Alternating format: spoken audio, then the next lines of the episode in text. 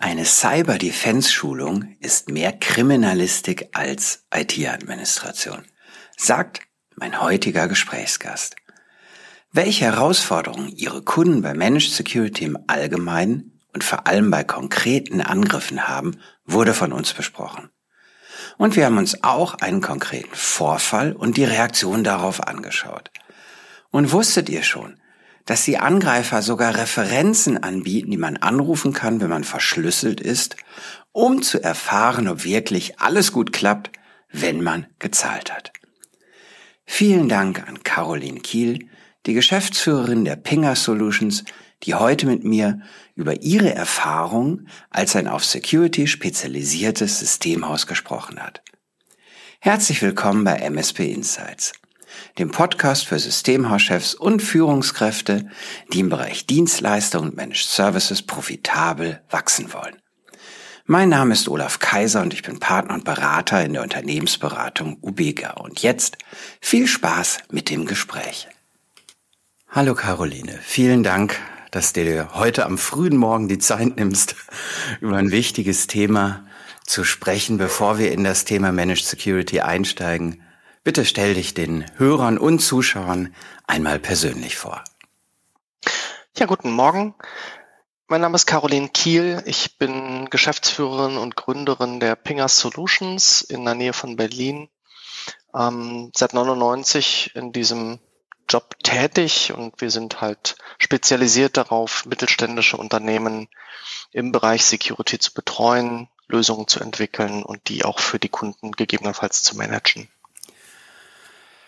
Genau da steigen wir jetzt ein bei eurer Spezialisierung. Das Thema Security oder auch Managed Security steht ja in vielen Rankings, die man so sieht, immer auf den vorderen Positionen. Das scheint also etwas zu sein, was sowohl den Kunden als auch den Dienstleister umtreibt. Aus deinen Gesprächen mit euren Kunden, was betrachtet der Kunde alle als Managed Security? Also was sind die, die Erwartungen? Was ist das Spektrum, was so eure Kunden unter Security und Managed Security verstehen? Bei vielen Kunden ist die Problematik, dass ähm, man zwar eine eigene IT-Abteilung hat oder zumindest ein paar Mitarbeiter hat, die sich um das Thema IT kümmern, dass diese Mitarbeiter aber in den seltensten Fällen sich näher oder sogar ausschließlich mit dem Thema Security beschäftigen, was erfahrungsgemäß in der IT ein komplett eigenes ein komplett eigenes Modul ist, was wenig oder gar nichts mit dem restlichen IT-Umfeld zu tun hat, mit der Ausnahme natürlich, dass es immer auf derselben Technologie basiert.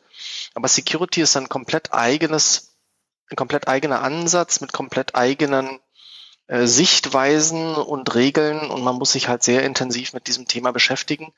Und viele Kunden haben schlicht kein Personal dafür, was sich in diesem Bereich auskennt und dazu in der Lage wäre, das selbsttätig autark zu betreuen. Und deswegen kommen halt Kunden auf, auf Partner zu und sagen, hör zu, könnt ihr uns da beraten und eben nicht nur im Sinne von, könnt ihr uns ein Produkt empfehlen, sondern auch könnt ihr das für uns mitbetreuen schildere gerne mal so eine, vielleicht Beispiel, müssen ja keine Namen genannt werden, beispielhafte Situation, was, wenn dieser Dialog, so wie du ihn gerade beschrieben hast, mit dem Kunden startet, was wirklich auch eine Stufe tiefer in diesem Themenspektrum dann, was gesagt, Security ist ein anderes Spielfeld vielleicht als der Betrieb der grundsätzlichen Infrastruktur. Also welche Themen kommen in, in eurem Dialog dann mit dem Kunden auf? Das sind klassische, althergebrachte Themen wie Virenschutz, wie Firewalling, ähm, aber eben auch ganz neue Themen wie stringente Netzwerksegmentierung, jetzt natürlich in Zeiten von, von Covid und diesem ganzen Lockdown-Thematiken ganz massiv das Thema Remote-Einwahl, ähm, respektive Homeoffice, wo sich Unternehmen halt Gedanken darüber machen, wie kann ich Mitarbeiter von zu Hause so arbeiten lassen, dass nicht nur die Mitarbeiter sicher sind und die Rechner der Mitarbeiter sicher sind, sondern eben auch die Daten, die da durch die Gegend transportiert werden, möglichst sicher sind und eben ja aus unternehmerischer Sicherheit oder aus unternehmerischer Sicht sinnvoll betreut werden. Also auch das Thema Datensicherung und so weiter. Das kriegt plötzlich ganz andere Geschmacksrichtungen, wenn die Daten das Unternehmen physisch verlassen. Ähm, ein weiteres Thema, was wir halt jetzt ganz massiv bekommen, ist das Thema Cloud. Also mhm. Unternehmen, die sagen, wir haben bestimmte Dienste, die entweder nur noch aus der Cloud heraus angeboten werden. Typisches Thema, die meisten Videokonferenzsysteme und, ähm, und Kollaborationssysteme, die halt wirklich nur noch aus der Cloud heraus angeboten werden. Oder auch eben andere Systeme wie E-Mail, wie teilweise Dateiablagen und so weiter, wo die, wo die Geschäftsführung von den Kunden sagt, wir haben das, wir brauchen das aber wir brauchen das eben so, dass es den deutschen Gesetzen und auch unserem eigenen Bauchgefühl nach sicher ist. Und da kommen dann wirklich Kunden auf uns zu und sagen, hör zu, wir wollen ein bestimmtes Tool zum Einsatz bringen, bitte helft uns, ähm, das so abzusichern, dass es von vornherein eben genauso, wir weiterhin genauso gut schlafen können wie zu den Zeiten, als das alles hier lokal und hinter unserer zentralen Firewall geschützt war siehst du, bleiben wir noch, noch mal mit einer Frage bei den Kunden. Ähm, jetzt sind Themen wie in der Tat Remote-Einwahl oder Videokonferenzsysteme etwas, was, glaube ich, unterschiedliche Kundengrößen, was alle beschäftigt, ähm, in den, in den jetzigen Rahmenbedingungen, ja, ja, arbeitstätig sein zu wollen. Ähm, und es wird ja vielleicht auch Unterschiede geben, je nach auch gewissen Größenordnungen von Kunden. Also ob ich eben 20 Mitarbeiter habe oder 10 oder ob ich in Regionen, ich glaube, da seid ihr eben auch vertreten, größerer Kunden ähm, über das Thema Sicherheit spreche.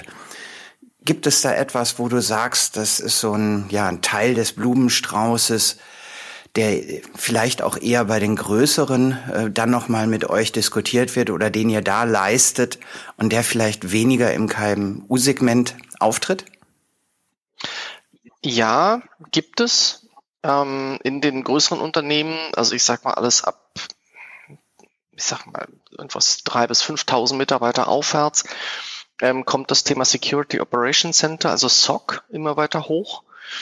Ähm, wo es also darum geht, die gesamte Infrastruktur sicherheitstechnisch rund um die Uhr zu überwachen, um einfach Angriffe respektive Bedrohungslagen möglichst frühzeitig zu erkennen und dann dazu in der Lage zu sein, zu sagen, ähm, wir mitigieren, also wir, wir isolieren diese gesamte Situation jetzt und sorgen dafür, dass sie eben keinen großen Impact auf die Gesamtfirma hat. Also dass es eben nicht zu einer Vollverschlüsselung kommt oder zu anderen Situationen.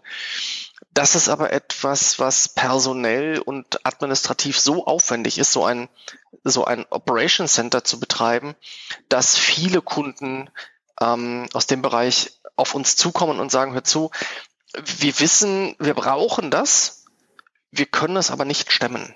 Also zum einen ist es einfach derzeit fast nicht möglich, überhaupt das Personal dafür zu bekommen. Ähm, zum anderen ist es auch unglaublich kostenintensiv und aufwendig, so etwas wirklich zu betreiben. Und da kommen dann halt Fragen auf uns zu. Ähm, könnt ihr sowas? Könnt ihr uns jemanden empfehlen? Wie baut man sowas? Was gibt's für Möglichkeiten, sowas auch outzusourcen und von extern die Dienstleistungen zu nutzen?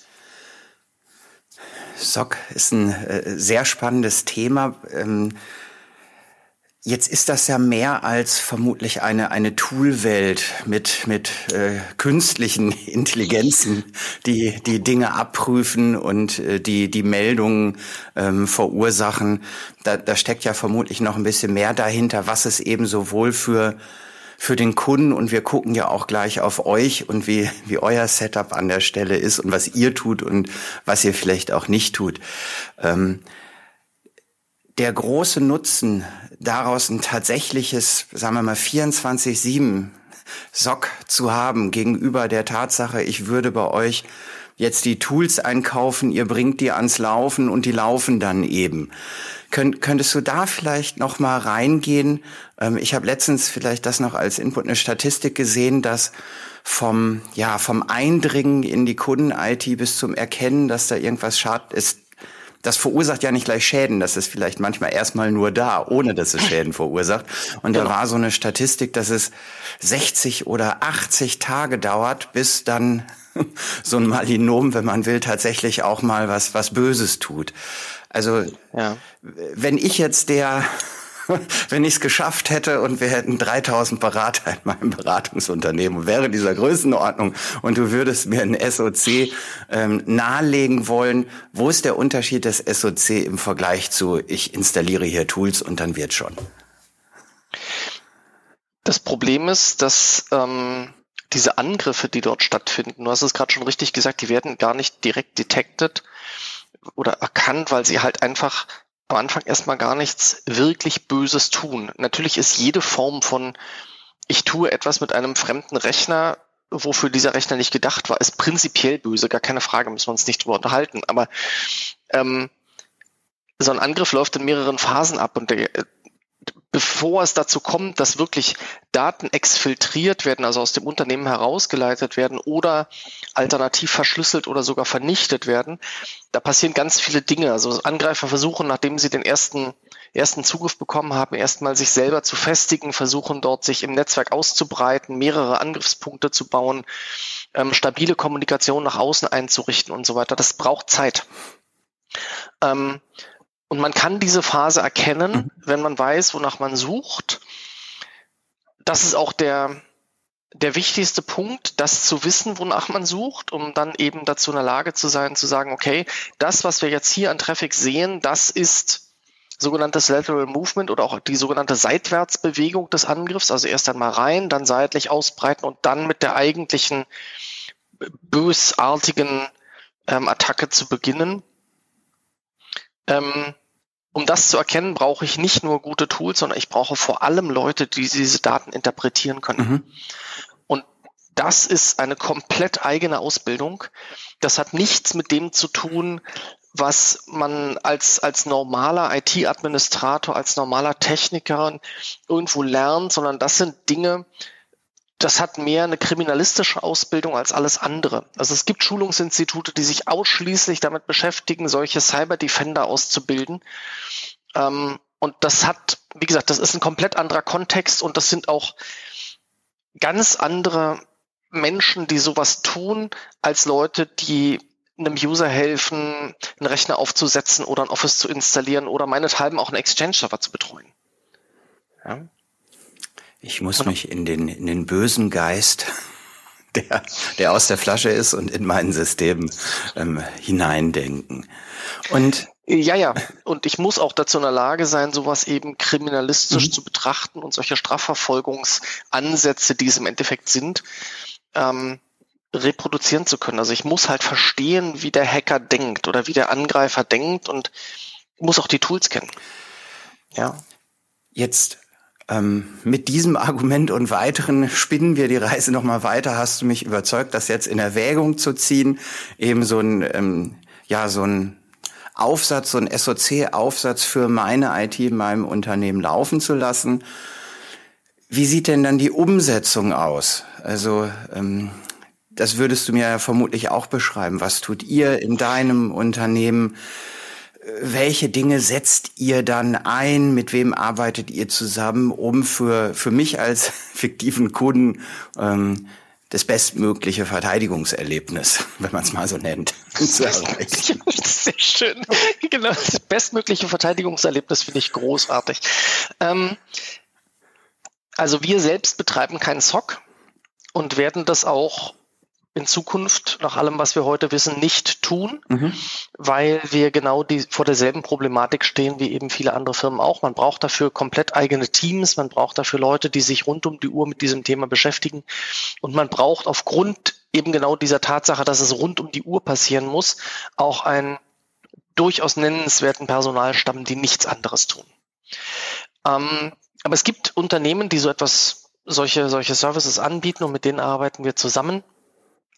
Das heißt, das, was wir machen, ist ähm, vornehmlich erst einmal zum Kunden zu gehen und zu sagen, lass uns gemeinsam deine bestehende Infrastruktur, dein bestehendes System beleuchten, lass uns angucken, was hast du da, äh, woraus besteht es, welche Systeme betreibst du selbst, welche Systeme hast du outgesourced im Einsatz?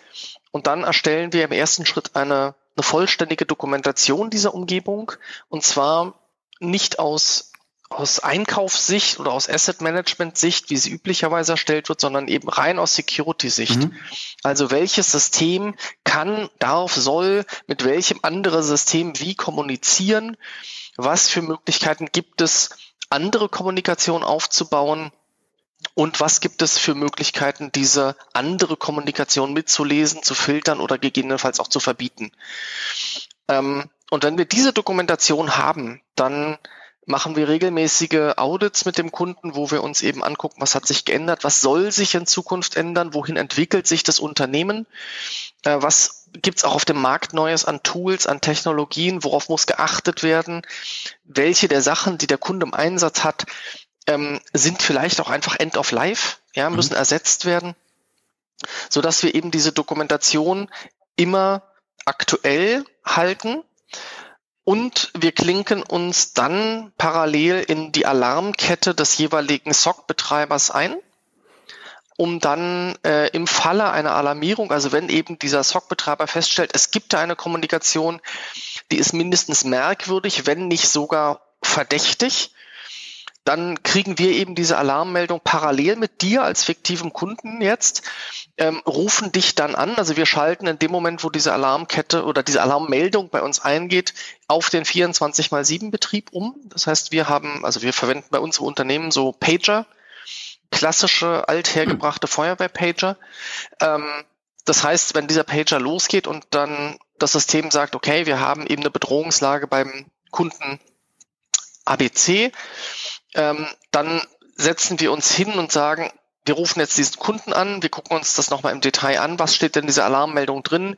Wir gucken dann auf die entsprechenden Konsolen drauf und sehen zu, dass wir den Kunden betreuen, sowohl in der, in der Administration der Systeme, also was muss jetzt sofort passieren, was muss mittelfristig passieren, als auch eben in der Kommunikation mit dem eigentlichen SOC-Betreiber, ähm, zum einen um Sprachbarrieren einzureißen, weil wir können das halt nativsprachig in Deutsch und sprechen aber auch eben ähm, sehr gut Englisch, was bei einigen Kunden gerade hier in, im Osten der Republik noch nicht so gegeben ist. Also wir haben hier durchaus einige Unternehmen, die sagen, Englisch stellt derzeit eine echte Sprachbarriere dar. Mhm.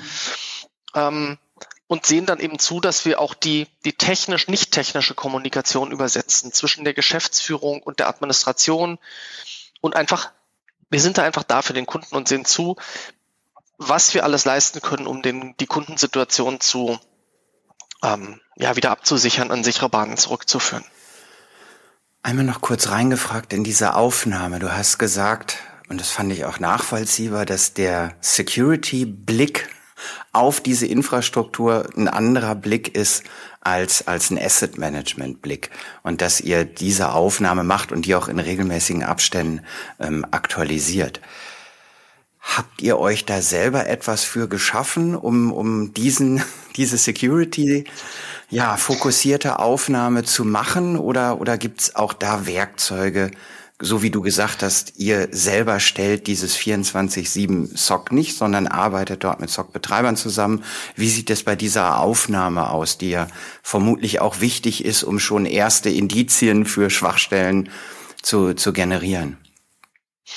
Ähm, ja, natürlich. Ähm, es gibt Tools dafür. Wir haben uns im Prinzip aus einem, aus einem Set von Tools das rausgesucht, was aus unserer Sicht am sinnvollsten ist, haben da so ein bisschen was programmatisch dahinter, um bestimmte Sachen zu automatisieren. Ähm, aber im Endeffekt ist es eine, eine Analyse der Systeme, ein Hinterfragen, wie kommunizieren die einzelnen Systeme, um dann eben festzustellen, was ist legitimer Traffic. Weil das, was du gerade gesagt hast, ist natürlich ist allein die Dokumentation schon ein Aufdecken der, der dunklen Ecken des Netzwerks. Ja, also wo ist ist hier Handlungsbedarf, den wir schon von vornherein sehen oder wo sind zumindest Empfehlungen mhm. ähm, oder wo können wir Empfehlungen aussprechen, weil wir Sachen sehen, wo wir sagen, lieber Kunde, das kann in Zukunft zu einem, zu einem Risiko werden. Ähm, und da sehen wir eben zu, dass wir das sauber zusammenfassen, um dann ja dem Kunden das eben auch lesbar zu geben. Mhm.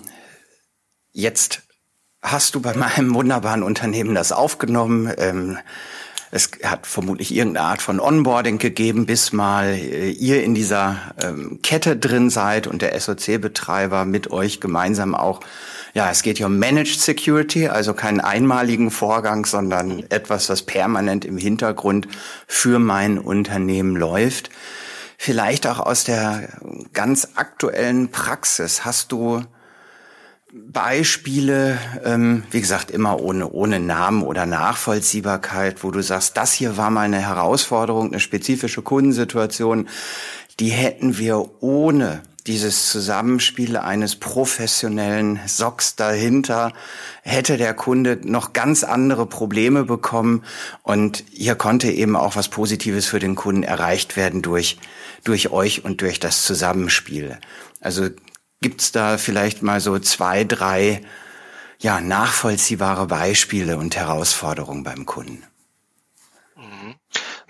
Wir hatten vor ein paar Monaten eine Situation, wo ein Kunde auf uns zukam und sagt, das ist ein international aufgestellter Konzern, ähm, wo wir in deutschen, die deutschen Niederlassungen mitbetreuen. Ähm, der sagte, wir haben in einem anderen, in einem anderen Land ein Sicherheitsvorkommnis und äh, sind jetzt von unserer Zentralverwaltung angewiesen worden zu gucken, ob wir auch ein Problem haben. Mhm. Ähm, wir hat, haben uns dann über die Details ausgetauscht, was ist da genau gefunden worden, wer arbeitet da an welcher Stelle dran. In dem Fall war es so, dass der Kunde einen, einen großen Incident Responder eingeschaltet hat, international, der bereits eben die globalen Netzwerkstrukturen durchleuchtet hat, um zu sehen, was ist da dahinter, was können wir, wie können wir das Ganze isolieren, wie können wir erst einmal herausfinden, worum es hier gerade geht. Das ist in so einem Incident-Response-Fall immer die, die große Herausforderung, erstmal die, die Wurzel allen Übels zu finden, rauszufinden, worum geht's hier eigentlich gerade und wo hat dieser Angriff genau stattgefunden. Also diesen erst infizierten Client möglichst zu finden, um dann von dort aus eben Patient den Angriff null. stoppen zu können. Den Patient Null, genau, ja, also genau. Ähm, und da haben wir uns dann eben hingesetzt und haben mit dem SOC-Betreiber dafür gesorgt, dass wir nochmal eine detaillierte Netzwerkanalyse in Echtzeit bekommen. Das heißt, wir haben dort ein spezielles Gerät ins Netzwerk gehängt, was sämtlichen Netzwerktraffic in Kopie mitgeschnitten hat, um dann festzustellen, okay, wir haben hier wirklich Traffic, der da vermutlich nicht hingehört, haben das dann nochmal weiter eingegrenzt, haben festgestellt, das ist wirklich nicht schick, was da passiert. Und es gibt bestimmte Kommunikation, die muss unterbunden werden was wir dann natürlich oder was der, der Kunde dann akut erst einmal gefixt hat, aber was wir dann eben auch im Nachgang, nachdem das Ganze dann isoliert war und diese Bedrohungslage geklärt war, nochmal im Detail analysiert haben. Zum einen, wie konnte es dazu kommen? In dem Fall war es ein historisch gewachsenes System, ähm, über dessen Existenz sich der Kunde selber nicht so ganz im Klaren war. Äh, und was wir dann eben oder wo wir dann den ersten Schritt gemacht haben, eben genau so eine Dokumentation, wie ich es vorhin gesagt habe, für den Kunden aufzubauen, ausgehend von diesem System und dann den Randsystemen, die sich also Stück für Stück immer weiter ausbaut, um da Klarheit ins Netz zu bringen und zu sagen, Mensch, wir haben hier noch andere Systeme gefunden, die vielleicht spannend sind. Was in diesem Fall sehr interessant und ein Stück weit auch witzig war, ähm, es gab dort einen externen Dienstleister, der bestimmte Sachen für den Kunden absolviert hat und der Incident Responder, der, der den eigentlichen Fall für uns und für den Kunden betreut hat, ähm, ist versehentlich an dieses System geraten und hat festgestellt, dass das System dieses externen Dienstleisters selber hochgradig vulnerabel war. Hm. Das war zwar in diesem Angriff überhaupt nicht betroffen, aber es war eben, es spielt an irgendeiner Stelle netzwerktechnisch mit rein. Und er stellte fest, Mensch, hier ist aber dringender Handlungsbedarf woraufhin wir dann direkt den, den Betreiber dieses Systems angerufen haben und dem Geschäftsführer gesagt haben, ähm, wir brauchen da mal eine Konferenz, weil wir ganz kurzfristig ähm, eine Handlungsempfehlung ähm, oder einen Handlungsbedarf für euch sehen, wo ihr was tun müsst, weil euer System ist halt ja offen wie ein Scheunentor. Ähm, genau. Hattet ihr auch, ich bin so total neugierig, hattet ihr auch Fälle, wo es, also jetzt, jetzt konnte ja noch das Ärgste zumindest in den in hiesigen ja. Gefilden verhindert werden, so habe ich es verstanden. Ähm, mhm. Hattet ihr auch Fälle, wo, wo tatsächlich ähm, ja der, der Patient eher in äh, künstliches Koma ähm, äh, versetzt wurde, um ihn am Leben zu erhalten, wo also wirklich das nicht mehr rechtzeitig erkannt werden konnte, sondern nur, dass der Ausbruch, wenn man so will, vielleicht noch in Grenzen gehalten werden konnte. Und wie konnte es dazu kommen?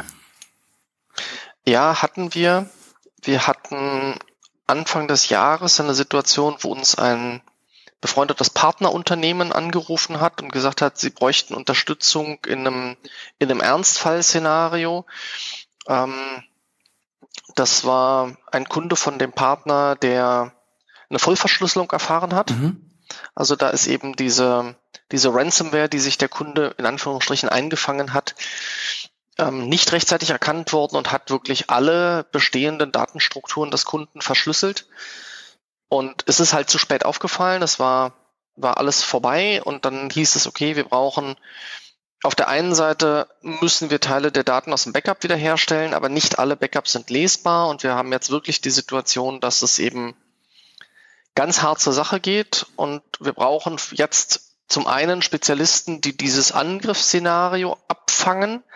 Wir brauchen aber vor allem eben auch Menschen, die sich im infrastrukturellen Bereich so gut auskennen, dass sie dazu in der Lage sind, aus den Backup-Fragmenten, mhm. die noch übrig sind, anders konnte man es nicht mehr nennen, wieder ein vollständig sinnvolles System so hochzuziehen, dass der Kunde mit möglichst geringer Verzögerung wieder an den Start gehen kann. Also in dem Fall hieß es, dass der Kunde drei Wochen nicht arbeiten konnte, also kompletter Unternehmensstillstand, ähm, was einfach viel Zeit ist und viel Geld kostet. Absolut. Und vor allem, das fand ich sehr spannend, weil dieser Kunde das sehr gut im Griff hatte, ähm, natürlich auch eine massive Unsicherheit bei den Mitarbeitern auslöst. Ähm, die Geschäftsführung dort hat es aber erstaunlich gut hinbekommen, eine Kommunikation so aufzubauen, dass die Mitarbeiter eben ja keine Panik hatten, sondern klargestellt wurde, wir kriegen das wieder hin. Wir wissen noch nicht ganz genau, wie wir es hinbekommen, aber wir kriegen es hin und alles wird gut.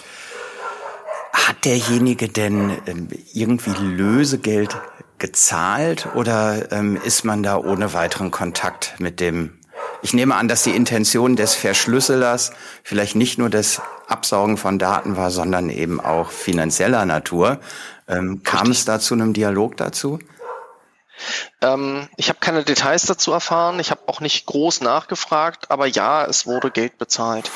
Also man darf dieses Ransomware-Problem halt heute nicht mehr runterspielen. Mhm. In der Vergangenheit war es so, dass man sich halt, dass sich die, die Angreifer wirklich auf die großen Unternehmen äh, konzentriert haben und dass die meisten Kunden im Mittelstand gesagt haben, ja, das betrifft uns nicht, dafür sind wir nicht interessant genug. Aber das, was heute passiert, ähm, ist zum einen, dass Ransomware as a Service angeboten wird. Also so wie andere Leute mhm. E-Mail as a Service in Anspruch nehmen, gibt es eben auch Ransomware as a Service. Das heißt, die Programmierer sind gar nicht mehr die Leute, die angreifen, sondern die stellen ein Produkt zur Verfügung, was ich mieten kann gegen einen gewissen Obolus und dann angreifen kann gibt ja auch Service Desk im Ransomware-Kontext as a Service, ja, glaube ja. ich. Ne? Also, ja, ja, natürlich. Damit genau. die mich auch gut verstehen, äh, wenn sie mir. Ja, ja. Also es ist so, dass wenn, wenn ich eben so eine Verschlüsselung erfahren habe und dann kriege ich eine entsprechende Meldung angezeigt und dann kann ich dort wirklich eine kostenfreie, international kostenfreie Telefonnummer anrufen und ähm, habe dann dort Muttersprache, also meine, meine Sprache sprechende Service Desk Mitarbeiter, die mich sehr freundlich und sehr professionell durch den Prozess durchleiten. Zum einen das Geld zu bezahlen, zum anderen aber eben auch, die mir, die mich dabei unterstützen, diese Daten wieder mhm. zu entschlüsseln. Ähm, das geht so weit, dass diese Unternehmen inzwischen sogar Referenzkunden bereitstellen, bei denen ich nachfragen kann, ob das dann wirklich funktioniert hat, nachdem sie bezahlt haben. Spitze. Also das ist ein Business. Ja, ja, definitiv. Und das hat nichts damit zu tun, dass die Leute Interesse an meinen Daten haben. Die haben nur Interesse an meinem Geld. Und damit ist jedes Unternehmen interessant. Ja, weil es muss ja nicht immer ein zig Millionen Dollar Lösegeld sein. Wenn ich mit kleinem Aufwand ein paar zehntausend Euro arbeiten kann, dann ist das halt auch spannend. Äh, ich, ich greife mal dein Stichwort Business auf und wir springen mal einen Schritt weiter, nämlich zu, zu deinem Business an der Stelle. Ähm, Jetzt hast du eben das Zusammenspiel der unterschiedlichen Parteien sehr gut beschrieben. Ähm, und manchmal entstehen eben auch diese situativen Aufwände, weil man das Schlimmste verhindern möchte oder vielleicht auch tatsächlich äh, einfach mal prüft. Vielleicht ist es ja auch nichts ganz so Schlimmes, dieser Datenverkehr, der da gefunden wurde. Ähm, für mich nochmal als, als der Kunde, und wir sprechen über Managed Security. Was ist denn in einem gemanagten Paket oder in unterschiedlichen Paketen für mich enthalten und was sagst du mir, wenn jetzt tatsächlich doch, warum auch immer mal ähm, so, ein, so ein Verteidigungsfall eintritt, wie sieht dann ja auch, auch unser beider finanzielle Zusammenarbeit aus? Also was ist enthalten und was ist dann auch situativ ähm, geschuldet, also von meiner Seite an dein Unternehmen und eure Expertise und euer Handeln und Unterstützen im Notfall geschuldet. Wie sieht so das Managed-Modell dahinter aus?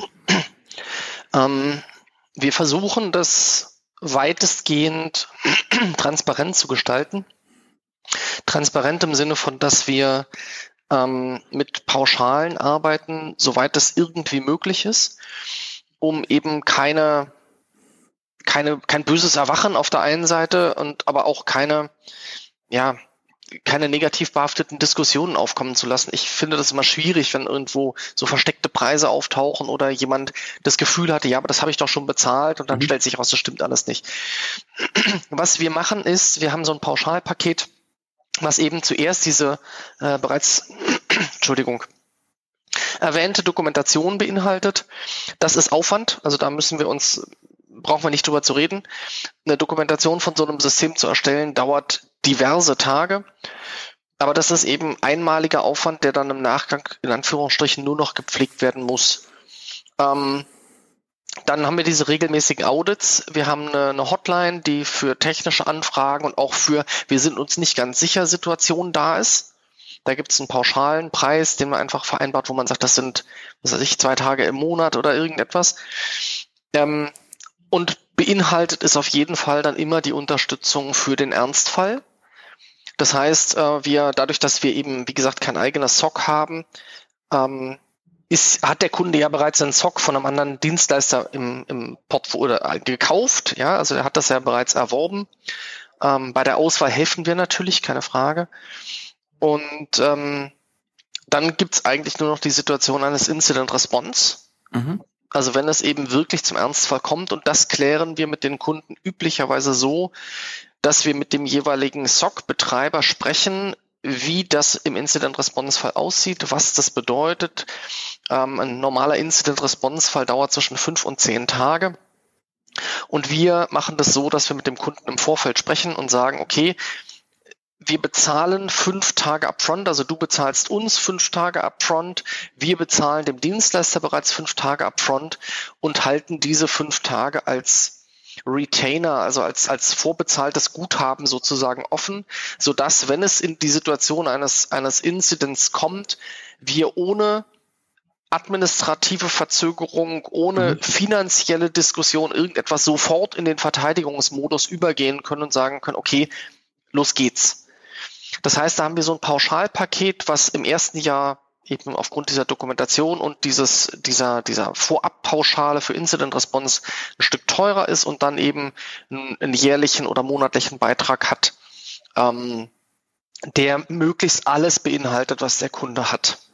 So dass es da eben nicht zu irgendwelchen Zahlungen in sonst wie großer Höhe kommt, dass der Kunde sagt, das geht jetzt aber nicht. Jetzt hängt dieser, nehmen wir mal den normalen Pauschalpreis, unabhängig ne, von, von situativen Aufwänden und, und wie man die bestmöglichst für alle Beteiligten abfedert. Nehmen wir das Grundsätzliche, was Monat für Monat läuft. Hängt das auch mit, mit der Größe, der Komplexität meiner Infrastruktur zusammen, nehme ich mal einfach an. Also wenn hier 1000, ja. 2000 Anwender und die haben Devices und wir haben zentrale Systeme und ein Teil ist in der Cloud und ein Teil ist nicht in der Cloud, so wie du es ja eben auch gesagt hast, ähm, spielt die Komplexität dieser Infrastruktur und welche Systeme da laufen und ob ich, äh, keine Ahnung, 30 SQL-Datenbanken habe oder drei, hat das etwas zu tun mit dem monatlichen Preis? Natürlich. Also ich sag mal, wenn man sich jetzt den, den typischen KMU-Kunden vorstellt, der hat natürlich ganz andere Anforderungen als ein Unternehmen mit diversen Niederlassungen unter Umständen. Ähm, Verbindungen über VPN, über diverse Länder hinweg oder was auch immer.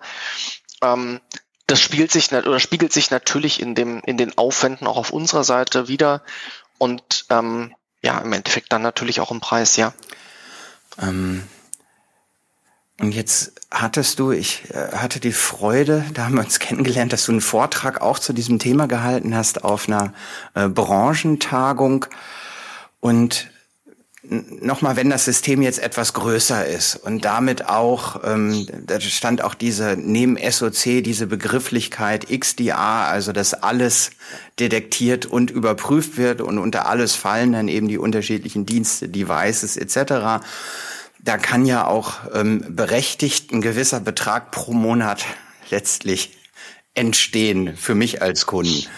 Ähm, und du hattest auch unterschiedliche Möglichkeiten. Das fand ich auch mit der, mit der Systemhausbrille sozusagen draufgeschaut. Wenn ich jetzt einen größeren Kunden habe, weil ich so wie ihr seid spezialisiert, ne, das heißt, ihr sprecht mit Kunden, die von ihrem Geschäft her sicherlich auch teilweise deutlich größer sind als dein Unternehmen und trotzdem funktioniert miteinander. Ja. Das heißt, irgendwo entsteht ja eine, eine Lieferanten zu Kundenbeziehung, wenn man mal so will. Ähm, und da hattest du unterschiedliche Modelle vorgestellt, in denen dann eben auch ihr mit größeren Kunden ähm, agiert und ja, eine, eine Abwicklung dieser Volumina entsteht. Wenn du das bitte nochmal beschreiben kannst, das fand ich hochspannend, ja, welche, klar. ich glaube, zwei Wege waren es, die da in der Zusammenarbeit mit euch auch als Unternehmen möglich sind. Genau. Also wir arbeiten, Entschuldigung, wir arbeiten ähm, eng mit der Firma Trend Micro zusammen und ähm, haben dort zwei Möglichkeiten der Abrechnung. Das eine ist ein Unter oder ein, ein System für mittelständische Unternehmen, wo wir äh, das ganze Thema XDR, also Detection and Response produkt- und plattformübergreifend direkt mit dem Produktpreis abbilden können. Das heißt, es gibt dort ein Produkt, das nennt sich Co-Managed XDR, wo in dem Lizenzpreis, den der Kunde bezahlt, bereits unsere Dienstleistung mit drin ist ähm, ich sag mal, die endet dann beim Incident Response. Aber dieses ganze Thema Überwachung und wir informieren den Kunden darüber, dass es dort eine Bedrohung gibt, etc., das ist alles in dem Lizenzpreis bereits enthalten. Ähm, das heißt, ich bezahle pro Rechner also pro, pro Agent, der installiert, ausgerollt wird, einen gewissen Betrag pro Monat. Und ähm, das ist sozusagen mein, ja, mein, mein Fixpreis mit allen Produkten und allen Dienstleistungen darin. Ähm, ab einer bestimmten Größenordnung komme ich mit diesem Produkt nicht mehr aus, sondern brauche dann halt diverse unterschiedliche Systeme für unterschiedliche Anwendungen, also sei es eben, um bestimmte Datenbank oder andere Applikationen zu schützen, um Cloud-Dienste zu schützen, etc. Ähm, da gibt es dann ein, ein Abrechnungsmodell über AWS, das heißt, ähm, der Kunde selber braucht gar keine Dienstleistung bei AWS in Anspruch zu nehmen, aber wir haben dort die Möglichkeit einer Abrechnung über AWS. Ähm, das heißt, wir können die Produkte, die der Kunde aus dem Hause Trend Micro eben bezieht, inklusive dieser XDR-Lösung. Das heißt, auch dieses XDR-Thema wird ja von der Trend Micro im Hintergrund mit betreut. Ähm, anbieten und dann eben im Co-Managed-Modus ähm, betreiben. Und der Kunde zahlt halt monatlich einfach pro Gerät einen gewissen Beitrag und äh, hat dann eben so eine ich will nicht sagen Service Flatrate, das ist vielleicht übertrieben, aber eben doch so ein Pauschalpaket, wo er die meisten Sachen eben üblicherweise alles außer Incident Response äh, mit drin hat. Ähm, der spannende Teil dabei ist, dass es dann eben wirklich möglich ist, Unternehmen mehr oder weniger jeder Größenordnung und jeder Komplexität damit ähm, abzudecken, weil wir eben die Produkte ähm, bereitstellen können, die Dienstleister darüber abrechnen können und so weiter. Und der Kunde eine monatliche, eine monatliche Rate bekommt über einen Zeitraum von einem Jahr oder auch mehreren Jahren ähm, und da alles, alles beinhaltet ist, was er irgendwie konsumiert. Also die, die Toolwelt, die eingesetzt wird, die Dienstleistung, die, die pauschaliert wird äh, seitens des SOC-Betreibers und auch eure Leistung, Incident Response mal ausgenommen und vielleicht das Onboarding ausgenommen, aber das, was dann eben Monat für Monat zur Verfügung gestellt und geleistet wird, das ist in einem Gesamtpreis über AWS zur Verfügung gestellt und der größere Kunde, der komplexer ist, hat somit so hatte ich dich verstanden, eben auch einkaufsseitig und formal einen, einen Lieferanten und einen Abwicklungsmodus. Also AWS stellt ja eine Transaktion sicher, dass alle Beteiligten da irgendwie ihren finanziellen Anteil bekommen. Und da war ja auch eine Facette, dass eben einkaufsseitig AWS vielleicht auch als Lieferant, gelisteter Lieferant betrachtet wird.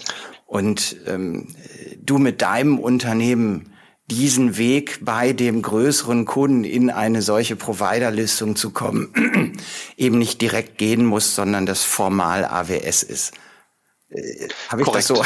Also ja, ja, das ist das ist korrekt zusammengefasst, genau. Also es ist, ähm, wir sehen es halt immer wieder, dass es im, im Bereich großer Kunden ähm, schwierig ist, in deren gesetzte ähm, Lieferantenliste aufgenommen zu werden. Das ist ein unglaublich aufwendiger Prozess, der ohne Quatsch teilweise mehrere Monate dauern kann, ähm, nur um bei diesem einen Unternehmen Dienstleistungen oder Produkte hinterher liefern zu können. Abgesehen davon, dass eben viele Kunden auch bereits ähm, Verträge haben mit, mit Softwarelieferanten, die, wo dann eben die Software über diesen Lieferanten bestellt werden muss und so weiter. Aber egal, was der Kunde dann haben möchte, ob es dann nur die Dienstleistungen von uns sind oder ob es Produkte und Dienstleistungen sind, wir haben eben die Möglichkeit, den kompletten wirtschaftlichen Teil so über die AWS abzuwickeln, dass wir als Lieferant gegenüber dem Kunden nicht in Erscheinung treten mhm. müssen. Das heißt, der Kunde spart sich diesen ganzen Onboarding-Prozess. Der Kunde ist dazu in der Lage zu sagen, wir haben bereits mit AWS irgendeine Geschäftsbeziehung. Ähm, oder auch nicht. Das spielt an der Stelle jetzt erstmal keine Rolle, weil sowas aufzubauen ist Sache von zwei, drei Unterschriften. Ähm, und dann können wir ähm, eben mithilfe dieses, dieses, ähm, ja, Treuhänders ist vielleicht übertrieben, aber mithilfe dieses, äh, dieses Unternehmens AWS, was eben den wirtschaftlichen Teil in alle Richtungen absichert, ähm, sowohl die Produkte als auch die Dienstleistung anbieten und ähm, alle können da schnell und unkompliziert miteinander kommunizieren. Auf dem Weg vom Buchverkäufer zur Bank mit dem Zwischenstopp als Finanzdienstleister. Äh, wir dürfen Ja, so ungefähr. Was, ja. Welche Bankfunktionalität, entweder Metaverse oder AWS, irgendeiner ist bestimmt auch irgendwann mal Bank und gibt uns dann Kredite ja. und heilt die Welt. Vermutlich. Ähm, ja. Ein, apropos Weltheilung, letzte Frage, und zwar der Blick, der Blick nach vorne. Ähm, mal fern der Statistiken, ich glaube, dass, dass das immer mehr zunimmt, ne, dass also die, die, diese, ja, Angriffsvektoren, auch die, die kleineren bis mittleren, du hast das ausgeführt, erfassen, dass eigentlich niemand wirklich davor gefeit ist. Ähm, und auch für ein kleines Unternehmen ist eine Verschlüsselung und die Daten, ich komme nicht mehr an meine Daten, alles andere als witzig. Ich glaube, die, die, das gefühlte Leiden ist genauso groß für den jeweiligen selbst, auch wenn er ein KMU betreibt. Was siehst du vielleicht mit dem Blick als ja, IT-Unternehmen, ähm, auch wie, wie eures, was auf Security spezialisiert ist? Was siehst du für euch als IT-Unternehmen mal auf die nächsten sechs bis zwölf Monate geschaut als wichtige Herausforderung oder wo siehst du auch was, wo du sagst, da arbeiten wir als Ping-Ass dran, um uns in diesem Spezialisierungsfeld weiter vielleicht auch, auch besser aufzustellen als heute? Was sind so die Themen für euch als Unternehmen in die Zukunft? Aus technischer Sicht ist in meinen Augen das Thema XDR ganz, ganz weit vorne. Also eben das Erfassen von sämtlichen Informationen, die irgendwie computerrelevant sind, um einfach auch so einen bereits erfolgten Angriff rekonstruieren zu können, um rauszufinden, wie kam es dazu, was war die Ursache dafür? Da geht es nicht um Fingerpointing. Es ist mir völlig egal, ob das Mitarbeiter A, B oder C war, der auf eine Mail drauf, also auf einen Anhang mhm. einer Mail geklickt hat. Ja, sondern es geht darum, wie konnte erstens dieser Anhang überhaupt ins Unternehmen kommen und wie konnte es passieren, dass nur weil der Mitarbeiter da drauf geklickt hat, dass es da eben zu einem Ausbruch gekommen ist und warum haben wir den dann gegebenenfalls erst so spät entdeckt? Ähm, und ich glaube, das ist auch ganz wichtig, dass wir dieses Schuldthema da rausnehmen aus diesem ganzen Prozess. Aber was wir jetzt technisch bei uns und auch bei Kunden überall vorantreiben, sind zum einen dieses sogenannte Zero Trust Modell. Also nicht davon auszugehen, dass irgendein System, egal was für eines, in irgendeiner Art und Weise vertrauenswürdig ist, sondern prinzipiell jedem System pauschal zu unterstellen, dass es in irgendeiner Art und Weise gefährlich sein könnte und ihm nur die Rechte und Möglichkeiten zu geben, die es zur Ausführung seiner Arbeit zwingend braucht. Das hat man schon seit Jahren bei Mitarbeitern gemacht, dieses sogenannte Principle of Least Privileges. Aber das ist bei Computern halt ganz oft ja, sträflich vernachlässigt worden. Das bedeutet, ähm, innerhalb des Netzwerks ist alles schick und schön und toll und wir brauchen uns keine Gedanken zu machen, unsere Firewall schützt uns schon. Aber das ist eben nicht der Fall. Ja, ich sag mal, so eine Ransomware macht den Angriff prinzipiell von innen. Das heißt, wenn die es einmal geschafft hat, ins Unternehmen reinzukommen, dann muss ich halt auch innerhalb des Netzwerks eben Technologien haben, die das entdecken und ich muss Leute haben, die mit den Meldungen dieses Systems was anfangen können das ist für uns, ist XDR das Mittel der, der Zukunft. Ohne das wird es nicht mehr gehen. Ähm, und wir müssen uns halt Gedanken drüber machen, gar nicht, ob wir angegriffen werden, sondern nur wann und wie schnell wir es feststellen. Dann vielen, vielen Dank für die Einblicke aus eurer tiefgreifenden Erfahrung und äh, meine Daumen sind gedrückt, dass du ihr für eure Kunden sehr schnell feststellt, ob denn da etwas ist und dass möglichst niemand Schaden leidet. In diesem Sinne, vielen, vielen Dank und alles Gute. Vielen Dank dir und ja, vor allem danke für die Einladung.